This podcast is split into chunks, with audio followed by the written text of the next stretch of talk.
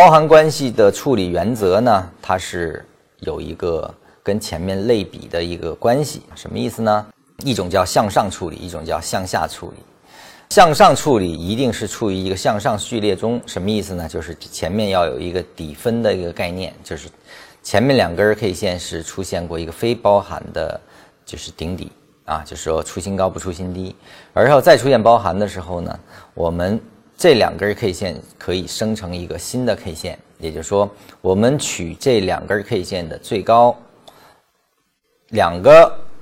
的最高和两个最低的最高。啊，就是取高中高、低中高作为新 K 线，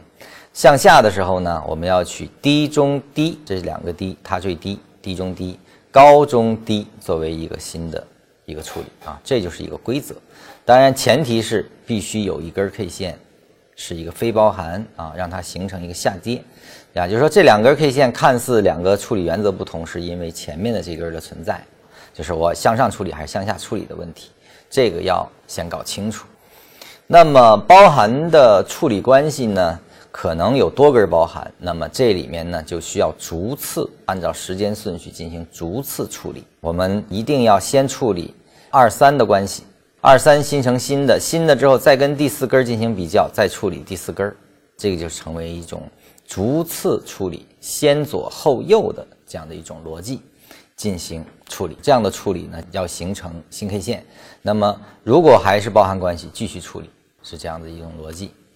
那么处理完的结果，那么这个是原文的处理关系，这是我们禅师在原文中给过两种处理。那么这是其中大家常见的，也就是说，他把所有的包含关系最终处理为非包含关系，而后把包含关系的 K 线全部引掉，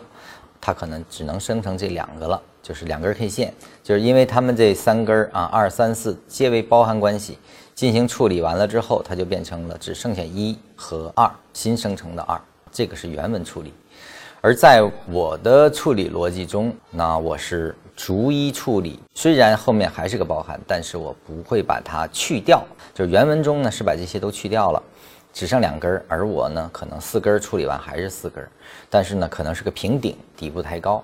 那为什么要这样处理呢？因为它只是处理，那么我希望它要满足啊，我这个是为了满足这个整体性原则。也就是说，如果这段 K 线一根大长 K 线出来之后啊，这个地方可能经过了很长时间的一个横盘的话，那么你经过原文处理，可能只剩两根。它的整个的整理过程是不被显示的，但是如果这样处理之后呢，你就知道它经过了多少个 K 线，也就是说保留了一个时间因子。那这个地方是原文的处理呢，是把时间因子呢是有一定的破坏性，所以说我保持了这样的一种特征，就是让市场的信息足够充分，其实是以这个为原则提出的新的处理办法，因为这个决定了一个。后期的级别的问题，这个在我们后面再说。就是新的处理方法能够最大可能的保留市场运动，无论它空间和时间，我都要保留。最后处理出来，它的级别的一致性会得到最大的保证，是出发于这个点的。处理过程呢，就是先找到包含的啊非包含关系的，而后进行。包含关系的一逐一处理，最后形成的就是这样的一种逻辑了。这是处理过的，继续处理，注意处理啊！最后处理完是这个，这是一个图示，大家看一下，应该是比较清晰易懂。